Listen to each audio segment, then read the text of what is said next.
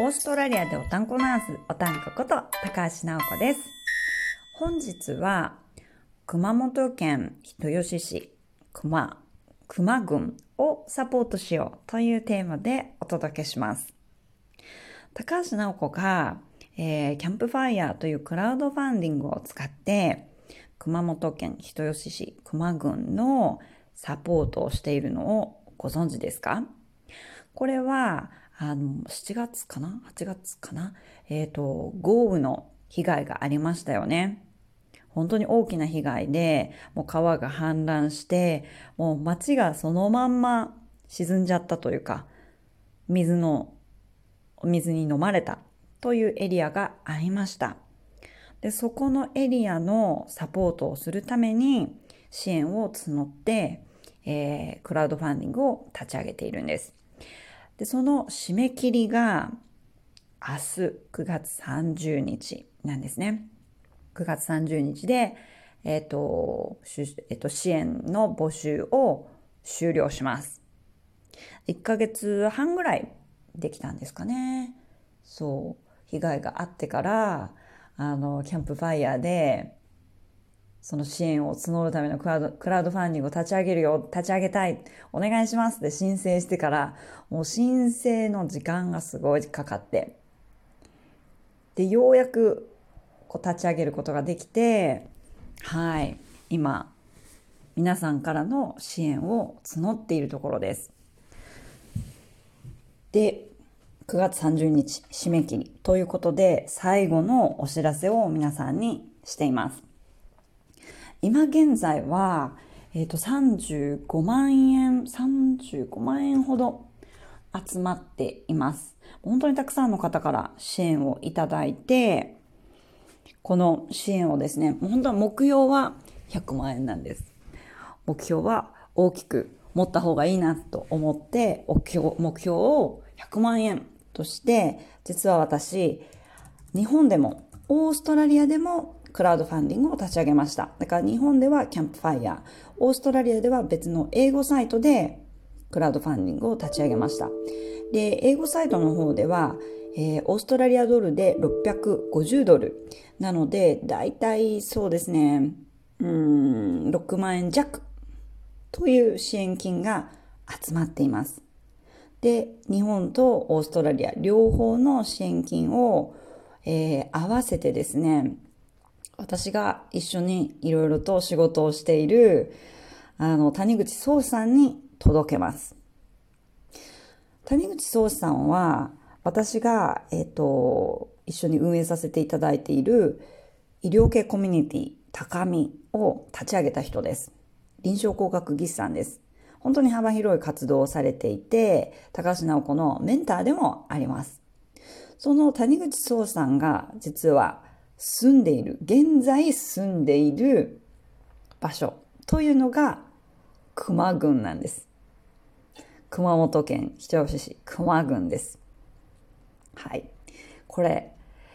あの、だから豪雨の大雨の被害があった時に、私、もう谷口さん自身が心配で心配でしょうがなかったんですけども、幸いにも谷口さんは大丈夫でした。谷口さんのおお家は大丈夫でした。ただし、谷口さんの奥様のご両親が住んでいるところがかなり山深いところで、自衛隊もなかなか救出に行けなくって、救出までに1週間ぐらいかかったというようなエピソードもあります。なので、もう本当にね、私もドキドキハラハラしながら、もう必ず無事で見つかりますようにという、こう、祈りをですね、毎日届けながら待っていたお知らせ、お知らせというか、谷口さんからのアップデートを待っていた時もあります。うん。で、高橋直子は、あの、その、人吉市、熊郡行った時に、あ、これ、私の地元の秋田にすごい似ているなって思ったんですよね。もちろん、全てそっくりなわけじゃないんですけれども、何が似ているなって思ったかっていうと、余計なものが何もないんですよ。田舎って何もないよねって言う人いますよね。うん、例えば田舎出身の地方出身の人は、ああ、うちのね、地域は何もないからって何もないことがネガティブなように、あの、表現されたりするんですけども、私は田舎出身、ね、田舎者として思うのがですね、田舎って余計なものが何もない。つまり必要なものは全て揃っていると思うんです。例えば秋田であれば、もう綺麗な空気、水、ね、自然があって、もう歩いてる人はみんな秋田美人だし、ご飯も美味しいし、美味しいお酒もあって美味しいご飯もあって、魚介類も美味しい。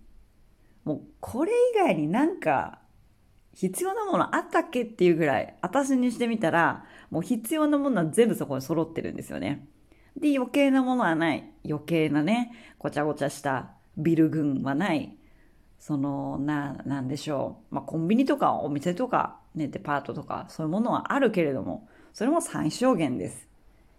ごちゃごちゃしてない。夜は、もう、え、ゴーストタウンですかっていうぐらい、誰も歩いてないぐらい、本当に静かな街なんです。で、人吉市、熊郡に行った時にも、そういう印象を受けたんです。ああ、これ秋田と同じだな。だから、私たちが、私たち日本人が思うふるさと、ふるさとって、田舎のふるさとって、こういうところだよねっ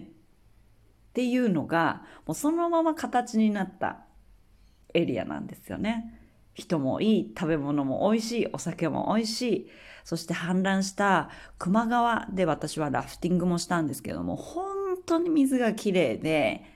その、水の恵みをたくさん受けてこう発展してきた村というか地域なんだなということを感じました。そこには美味しい焼酎もいっぱいあります。熊焼酎っていう焼酎があります。でも、その焼酎の蔵元ももう大被害を受けて、もう蔵を存続できないっていうぐらいね、もうもう大大変な被害に遭ってるわけです。それを見て、やっぱ私何かしなきゃいけないなって思ったんですね。で、最初は支援物資をいろいろと送りました。支援物資もね、なかなか、えー、届かなかったりだとか、まあ、全国からいろんな人が支援物資を送ったがゆえに、その、もう品物が売り切れる。例えば、さあの、避難、避難に必要な、避難？うん。被災、被災者が必要な、例えば簡易トイレだとか、あとは、ちょっとクッションのある敷物とか、毛布とか、いろんなものが足りなくなって、オーダーしても、もうしばらく待たなきゃいけなかったりとか、そういう状態になったんですね。あ、高橋直子は。あれも送りましたね。水圧洗浄機みたいな。ね、泥が、泥がいろんなところに入ってきちゃう、お家の中に入ってきちゃうんで、それを洗い流す、そういう洗浄機なんかもオーダーしたんですけども、こう実際に現地に届くまでだいぶ時間がかかりました。うん。でも、そういうこと、そういう活動をして、最終的にもう必要になってくるのは、これ長期必要になってくるのはお金なんだよねっていうことを、えー、谷口さんを通してさらにこう実感して、じゃあみんなから支援を募ろうということでクラウドファンディングを立ち上げたわけなんです。で、今ね、ちょっとキャンプファイヤーの画面を見てチェックしたところ、私ちょっと嘘ついてました。現在集まっているのが28万円、ちょうど28万円です。そして支援者数はもう62人にわたってるんですね。残り1日です。もしこのラジオを聴いている方で、あ、まだ私支援してないんだけれども、支援してなかったんだけれども、そういう機会があるのであれば、ぜひ、あの、サポートしたいという方はですね、このラジオの説明欄にリンクを置いておきます。キャンプファイヤーのリンクを置いておきますので、ぜひ、もう1000円から出資できます。えー、出資じゃないですね。支援できます。そして、1000円以上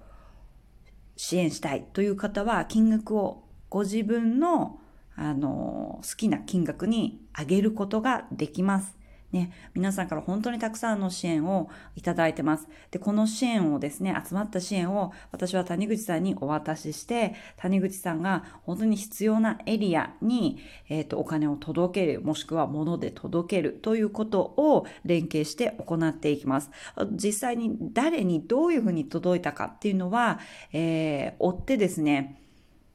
たくさんの発信で皆さんに最後までお届けしていきますので、ぜひ、えー、支援をしていただきたいと思います。本当に綺麗な素敵な、もうみんなの心のふるさとと呼べるような地域です。ね、また、その熊郡がですね、復興して、私もぜひそこに行って、熊熊川でまたラフティングもしたいし、美味しいご飯も食べたいし、何よりもその地域の人の笑顔が見たいなって思うので、あなたもね、熊本出身じゃなくても、ああ、そういうところは守りたいな、そういう地域はこれからもそのままであってほしい、綺麗なままで美しい自然をね、残していきたいな。そんな素敵な街を